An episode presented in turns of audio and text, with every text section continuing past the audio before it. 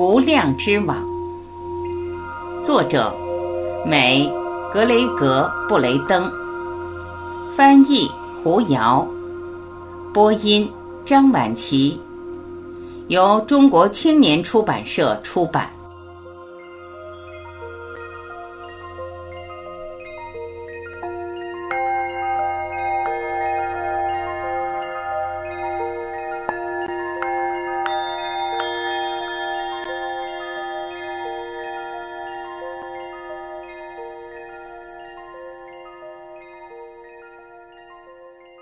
导读，现在步入真相。胡瑶，在每个人的心中都有三个问题终生萦绕：我是谁？我从哪里来？要到哪里去？如果选择用思辨的角度去了解，就走入哲学；如果选择用心理的角度去了解，就走入心理学。如果选择用物质的角度去了解，就走入物理学、生物学；如果选择用心灵的角度去了解，就走入宗教、灵修。但有没有可能，正如哪个古老预言说的那样，其实这几个角度就好像盲人摸象，摸到的只是大象的不同部位呢？自古不同的智慧传承都提到了同一个主题。万事万物都是息息相关的。从文艺复兴时期起，笛卡尔的化约论诞生后，西方科学开始摆脱中世纪黑暗而原始的宗教统治，并逐渐形成强大的势力，并且有一批前赴后继的科学家投入其中，建立起了宏伟的科学大厦。在这样的世界观下，让现代化教育下的人们认为。只要掌握了精准的科学知识，就能用线性的因果逻辑实现任何想要的结果，并且这种化约论思想底层的二元论，让现代化的人类越来越势利，太过注重个人利益，而让与人相关的一切都失衡了，商业欺诈、社会动荡、环境污染、生态破坏。然而，在二十世纪初。过去化约论擅长研究世界的方式，在研究微观世界的时候失效了，于是诞生了相对论、量子物理等全新的物理学世界观。这些全新的物理学世界观颠覆了之前牛顿物理学所建立的科学大厦，但在其基础上建立的其他学科依然在蓬勃发展，依然没有意识到其依托的物理学根基已经被彻底颠覆了。全新的物理学世界观还未能在大众中普及，更未能为大众所理解并应用，于是就有了一批科学先锋，致力于将这些全新的科学发现公之于众。作者便是其中一员。以上是无量之网诞生的大背景，知道这些就能更好地理解作者写作的思路。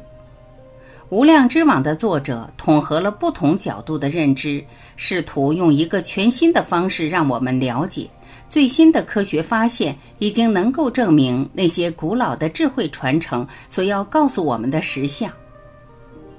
我们有两种主要的理解世界的方式，一种是纯粹逻辑思辨，另一种是通过亲身体验。本书作者就是用这两种方式来解释他所认知的我们和世界的关系。作者从过去几十年里进行的科学实验里，找到了几例和本书主题息息相关的案例。通过他的阐述和演绎，让我们看到，有一个作者称之为“无量之网”的东西，连接了宇宙中的一切。并且，科学实验发现，我们的情绪能影响我们的 DNA，我们的 DNA 能影响宇宙。作者还引述了诸多古老文献，证明确有其事。这种互为一体的实相下，有许多古往今来的圣人事迹做例证，证明在无量之网里，这里即那里，未来即此刻，不是我们原先所知的物理法则的限制。这为我们创造自己想要的未来开启了一扇神奇的大门。如何用好它，需要对自己的情感有强大的把控力，同时又要基于非自我的需求。知道这些对我们的实际生活有什么用呢？因此，作者用了后半本书的篇幅告诉我们如何读懂无量之网在告诉我们什么。作者给出了一些共性的主题，并援引了一些生活实例来做说明。